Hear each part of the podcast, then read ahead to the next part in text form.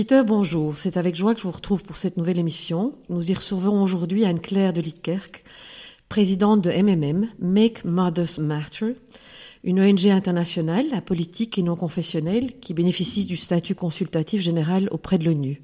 Madame, bonjour. Merci d'avoir accepté cette interview. Pourriez-vous peut-être nous parler d'abord simplement de l'histoire des MMM et de ce qu'est MMM MMM a été créé à l'issue de la guerre de 40, quand euh, les femmes qui n'étaient pas mères étaient souvent au front, quand les hommes étaient au front, et qui a gardé les responsabilités dans les communautés, dans les commerces, dans les, les entreprises familiales, c'était les mères. Et les mères se sont rendues compte qu'en tant que mères, elles avaient des compétences et une connaissance des enjeux qui les entouraient, qui étaient très pointus, et que la manière dont elles menaient les choses avait une particularité qui était euh, celle de leur vision. Et non seulement ça, mais dans la plupart de nos pays, les femmes n'ayant pas le droit de vote, elles étaient engagées dans une guerre sur laquelle elles n'avaient absolument rien eu à dire. Et à l'issue de la guerre, une euh, organisation française qui, s'appelle l'Union féminine civique et sociale a organisé à l'UNESCO une rencontre, un congrès qui s'appelait Femmes ouvrières, les mères ouvrières pour la paix. Et à l'issue de ce congrès, euh, le mouvement mondial des mères, qui s'appelle maintenant Make Mothers Matter, a été créé pour promouvoir le rôle des mères dans la société. La charte de la mère dit promouvoir le rôle de la mère dans la cité.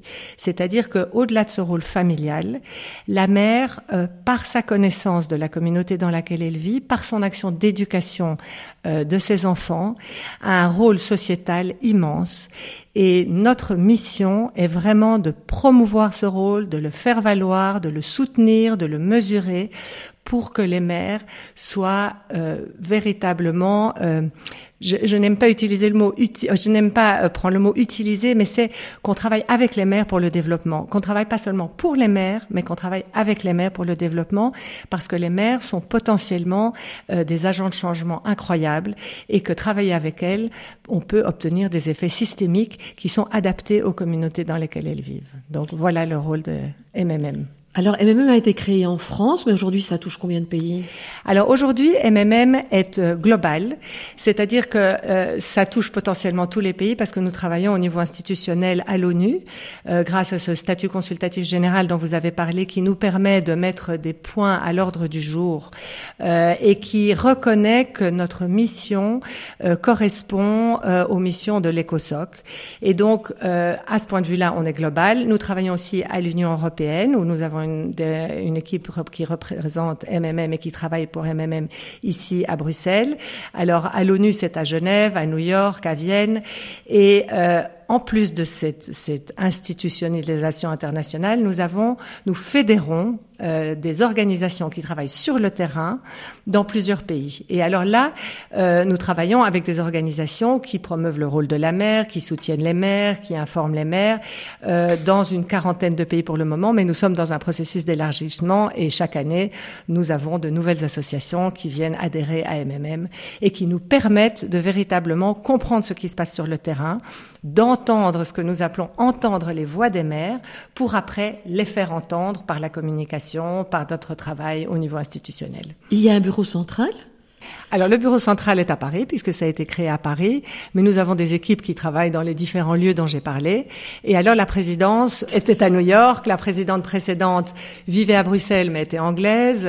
Moi voilà, je, je suis à Bruxelles, mais nous, nous, nous travaillons beaucoup en équipe. Donc comment euh, comment êtes-vous devenue présidente? Alors d'abord comment je suis entrée à MMM, ça c'est une belle histoire. C'est depuis euh, depuis longtemps, je trouve que le rôle des mères n'est pas reconnu et que j'ai eu l'occasion de m'en rendre compte parce que euh, j'avais toujours imaginé que voilà, je travaillerais, j'aurais des enfants. Euh, et puis mon mari a été euh, muté à l'étranger et donc finalement j'ai passé beaucoup de temps à m'occuper de mes enfants en ayant des activités là-bas, mais c'était vraiment mon rôle principal de, m'occuper des enfants. Et au-delà de tous les déménagements que nous avons eus, nous en avons eu un certain nombre, je me suis rendu compte que, que mon rôle de mère était très important pour l'équilibre de la famille.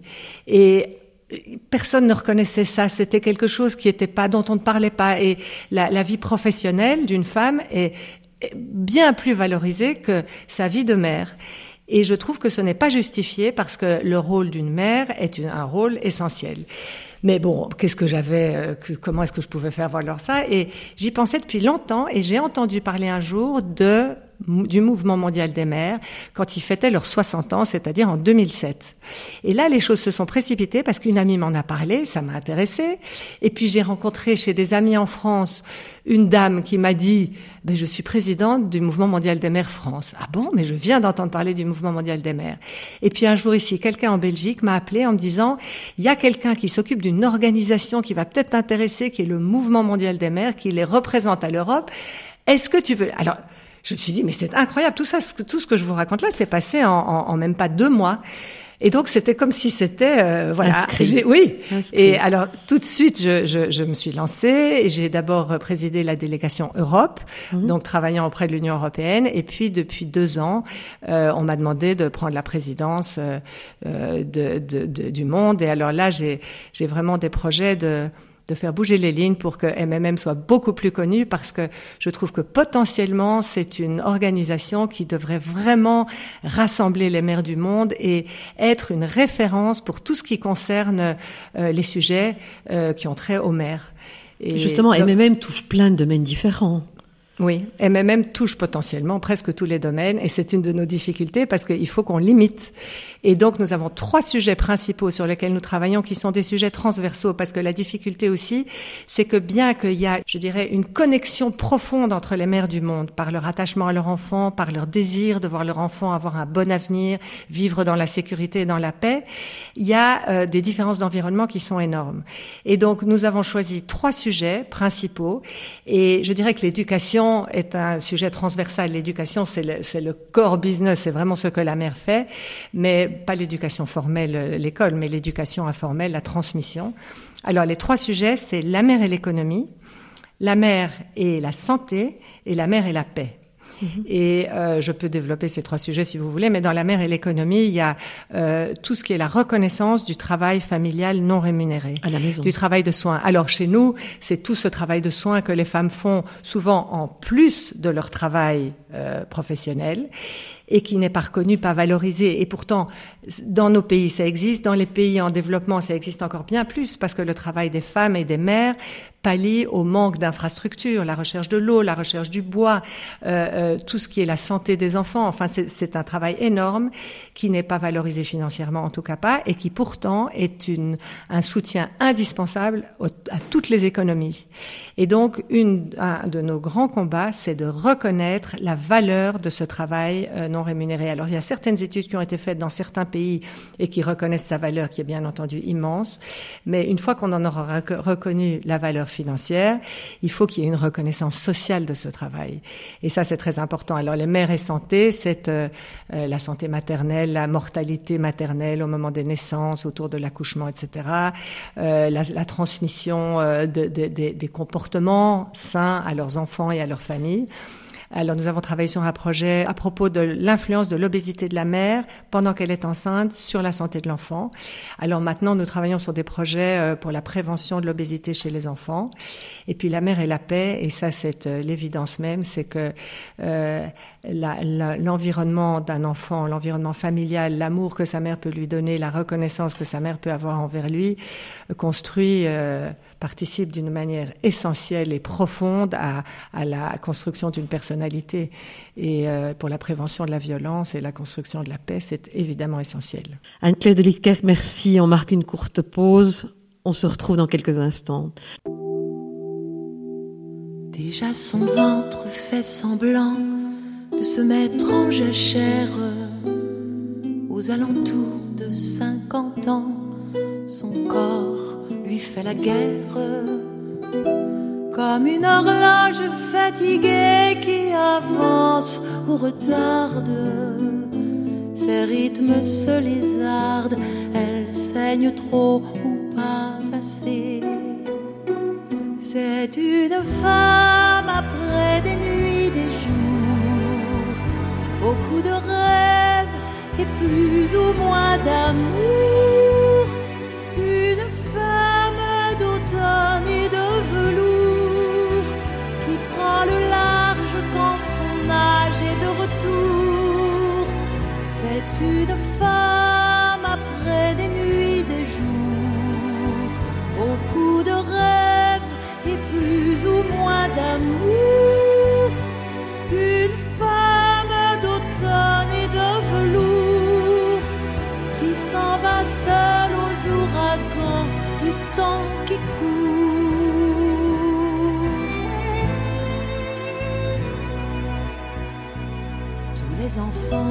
ou ceux qu'elle a fait vivre.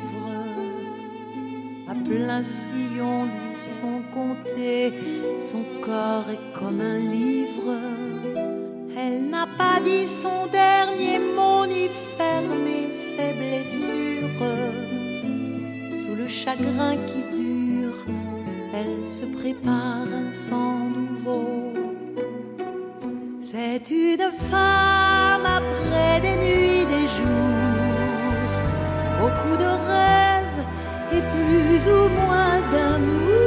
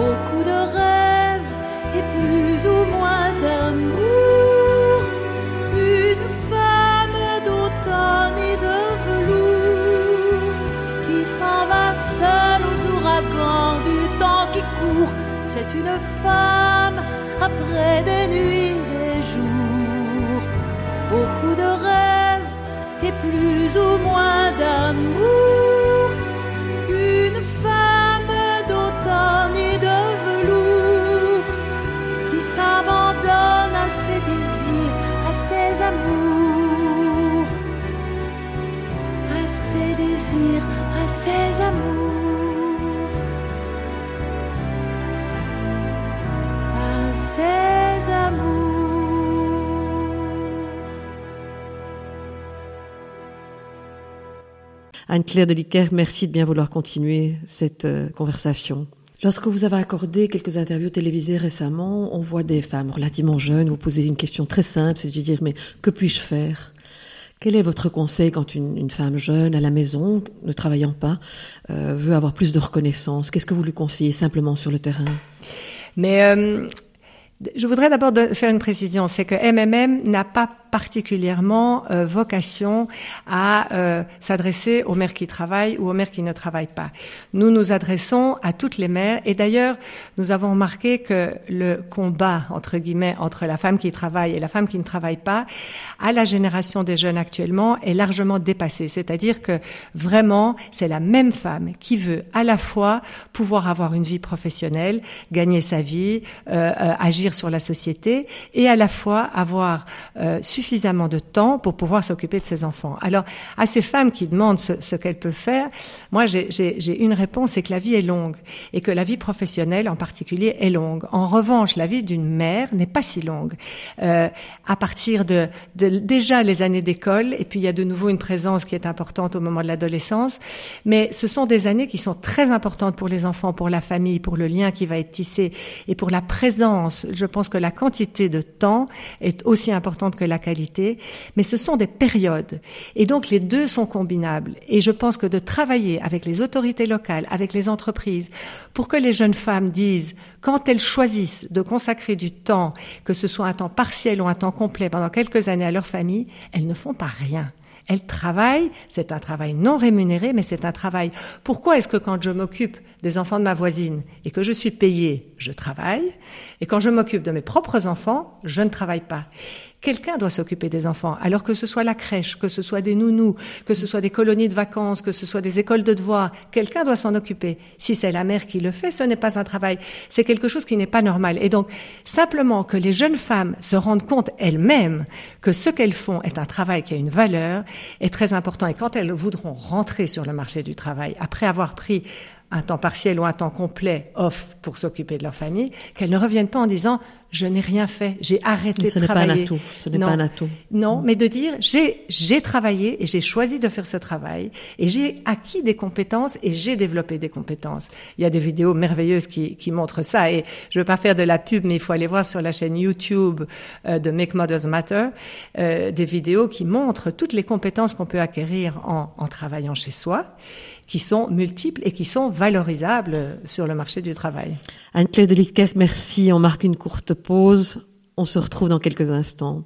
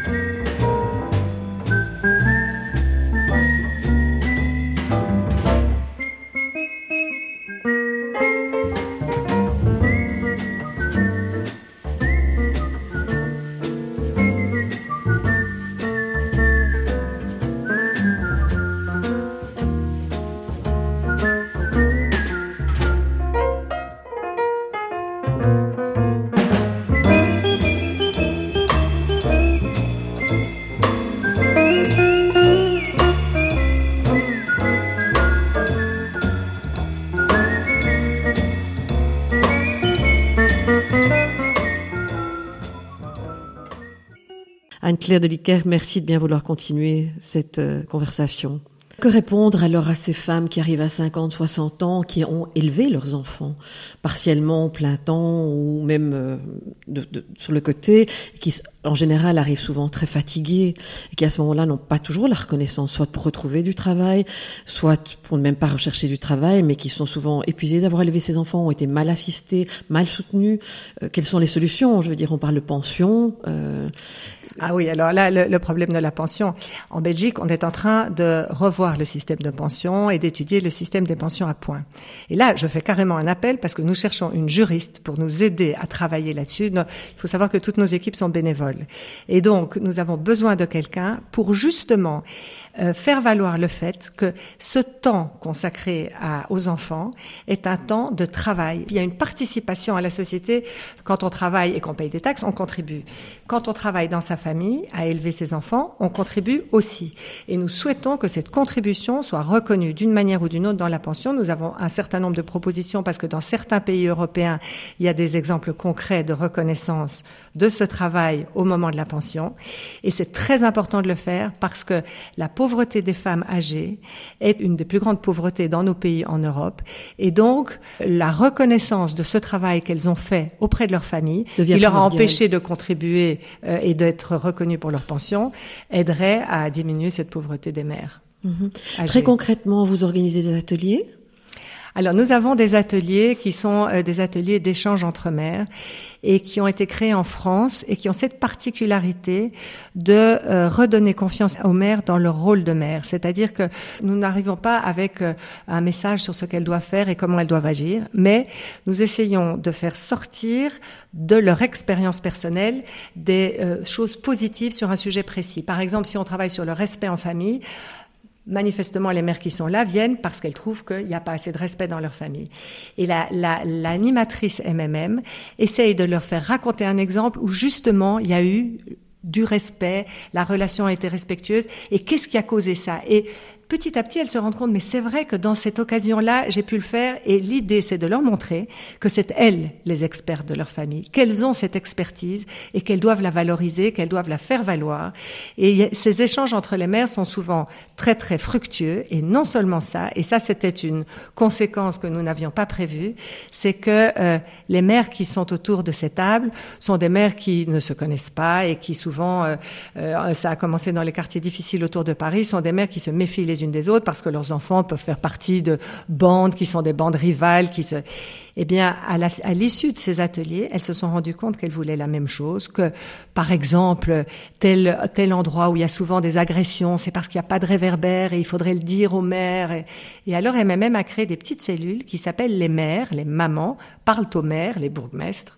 Et elles sont allées dire quels sont les problèmes, voilà quelles pourraient être les solutions. Et donc, de nouveau, les mères sont utilisées, enfin, sont utilisées, peuvent être des agents de changement en disant voilà le problème, nous apportons une solution, et si on les écoute, eh bien les, les choses vont mieux. J'avais justement envie de vous poser la question par rapport à l'actualité. On a parlé de certains mouvements en France, dans les banlieues défavorisées, des mères qui essaient de se rejoindre et qui essaient de, de, de s'allier pour soutenir vraiment le travail au niveau de leurs enfants. Est-ce que vous avez un rôle actif là-dedans? Visiblement, oui. Alors, la Brigade des mères, j'imagine que c'est de ça dont vous parlez, oui. euh, est une organisation qui est menée par une femme qui s'appelle Nadia Redmana, que nous voyons nous n'avons pas encore pour l'instant de projet concret avec elle, mais euh, c'est quelque chose qu'il faut soutenir parce que les mères, je le disais au début, elles, savent, elles ont l'instinct et la connaissance de ce qu'il faut faire et je pense que c'est très difficile pour elles, qu'elles ne sont pas très écoutées et j'espère que nous pourrons jouer un rôle et, et faire quelque chose avec elles là-dedans, sûrement. Vous bénéficiez du statut consultatif auprès de l'ONU. En quoi cela vous aide-t-il? Alors ça nous aide évidemment à être entendu. À, oui, à, à, pouvoir parler, à mmh. pouvoir parler, à être entendu. Alors il y a peu d'associations qui ont ce statut. Alors il est revu tous les quatre ans et euh, nous avons la chance de pouvoir le garder. Je pense que ça nous donne surtout une voix plus forte. Mmh. Mmh. Je vous ai entendu expliquer que le vraiment le statut de la femme avait évolué. Bon. Euh, à l'époque, enfin il y a quelques années, les femmes se battaient pour l'accès à la profession. Aujourd'hui, elles se battent pour un équilibre foyer-profession. Euh, bon, j'ai des filles qui ont une trentaine d'années, donc que, que pouvez-vous nous dire à ce sujet-là? Que la ligne est moins linéaire, qu'elle est moins droite, que, que c'est moins que c'est moins un combat pour pour l'accès à quelque chose, que c'est. Mais comme je le disais tout à l'heure, que la vie est longue vraiment et que les deux sont importants et que je pense que le monde professionnel, euh, si les jeunes femmes euh, ont cette conviction, va accepter que, comme vous disiez, la vie n'est pas linéaire et qu'on peut euh, rentrer et sortir de manière. Euh, euh, il faut évidemment, enfin de manière euh, euh, à, certains moments du, monde professionnel pour euh, être plus présent dans le monde personnel, pour sa vie privée, pour tout ce travail de soin être un travail qui doit être fait. Que dire des femmes seules, les foyers monoparentaux? Bon, euh, est-ce que vous avez une action? Vous savez les soutenir Parce que c'est vraiment un problème de société actuellement. Alors nous fédérons des associations dont bien sûr certaines sont, sont des associations qui soutiennent les femmes seules. Alors les femmes seules, c'est un, un, phénomène qui est en croissance énorme. Et euh, je parlais des femmes âgées qui étaient pauvres. Et alors l'autre, et c'est encore plus important, euh, euh, groupe le plus pauvre, c'est le, les familles monoparentales qui sont euh, tenues par une mère. Alors évidemment, toutes les difficultés que peuvent rencontrer les couples et les familles ben, sont multipliées quand euh, la femme est seule et la mère est seule. Mhm. Et, et c'est là aussi que le soutien à ce rôle de mère est indispensable parce que euh, c'est terrible de faire face à, à, à cette, cette, responsabilité immense, plus un travail et une responsabilité de gagner de l'argent, de, de pouvoir éduquer ses enfants, de pouvoir les loger, de pouvoir les nourrir. Et si la société ne reconnaît pas ça, ne serait-ce que euh, par l'octroi d'une pension euh, euh, pour le travail, la partie du temps qu'elle consacrerait à ses enfants, euh, leur situation est vraiment difficile. J'avais assisté à l'hôtel de ville à, Bruxelles à une, une rencontre et il y avait beaucoup de mères qui disaient notre seule possibilité d'avoir un peu de temps avec nos enfants, c'est le chômage. Et c'est pas normal. Je ne sais pas si le statut au niveau du handicap est reconnu, une femme qui est seule et qui s'occupe d'enfants handicapés. Il y a des tas de, et nos pays sont des pays gâtés, hein, même même même euh, au niveau européen, la Belgique est un pays gâté. Euh, il y a beaucoup de choses qui sont qui sont prévues, mais je dirais que le travail est euh, est aussi à faire euh, dans la dans la tête dans la tête des employeurs, dans la tête des mères elles-mêmes, dans la tête euh, pour mmh, de la société. Tout oui. Est-ce que vous avez pu constater vraiment une différence que justement vous en parlez entre la mentalité européenne et je crois que vous avez l'occasion de rencontrer beaucoup de mères africaines, indiennes, enfin sur d'autres continents. Euh, J'imagine que vraiment il y a une réaction différente et au niveau de la mère et au niveau des autorités locales. Donc, euh, je pense que vous avez dû avoir des gros moments d'émotion aussi. Mais c'est très intéressant parce que ici, dans les couloirs de l'Union européenne ou de l'ONU, euh, quand on dit le mot mère, on a l'impression qu'on parle d'une chose du temps passé, que on met les femmes à la cuisine, que quand on alors que dans, dans les pays comme l'Inde ou l'Afrique, le mot mère est un beau mot. Et, et ah, vous travaillez pour Mouvement mondial des mères, mais c'est magnifique. Et ah bon, vous travaillez pour Mouvement mondial des mères en Europe, mais vous voulez pas changer le nom C'est quand même un peu ringard comme nom. Mm, mm, mm. Et, et d'ailleurs, la, la, vision que nous avons des mères dans notre pays, une histoire incroyable. C'est quand on veut inscrire son enfant dans une école en France. J'ai vu le papier, donc c'est la réalité. On, on doit donner la profession des parents. Alors il y a une liste de professions père et mère, et alors il faut cocher le père, la mère, qu'est-ce qu'il fait? Et la dernière case, c'est parents décédés ou au foyer. Donc que le parent soit décédé ou au foyer, c'est la même chose, alors que c'est évidemment, il est décédé, il est jamais là, il est au foyer, il est tout le temps là.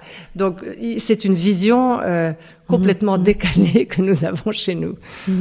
Un cas de Licker qu'on vous sent convaincu de l'effet boule de neige de l'action de Make Mothers Matter et de sa volonté de se positionner dans une société à l'écoute de changements nécessaires. Et c'est en tant que mère, que maman, que je voudrais vous remercier de nous avoir accordé cette interview. Merci beaucoup. Chers auditeurs, merci de votre écoute, de votre fidélité et à très bientôt.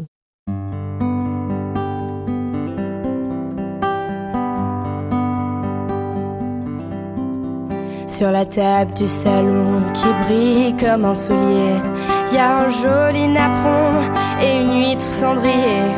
Y a des fruits en plastique vachement bien imités dans une coupe en cristal, vachement bien ébréchée. Sur les murs dans l'entrée, y a les cornes de chamois pour accrocher les clés.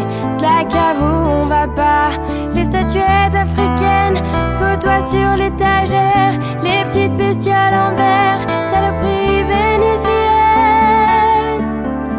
C'est tout petit, chez la mère à Titi, c'est un peu l'Italie.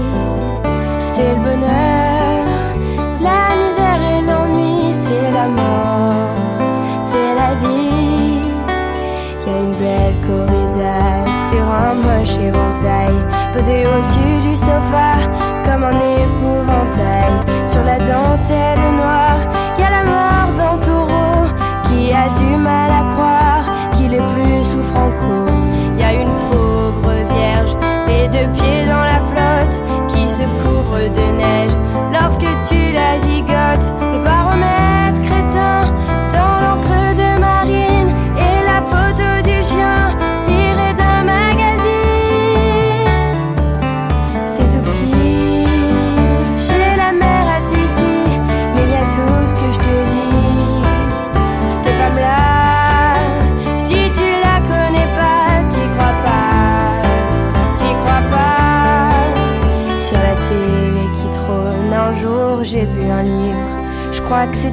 grand mône, près de la marmite en cuivre, dans le porte-journaux. En retin, tu t'en doutes, il y a nous deux, le Figaro, le catalogue de la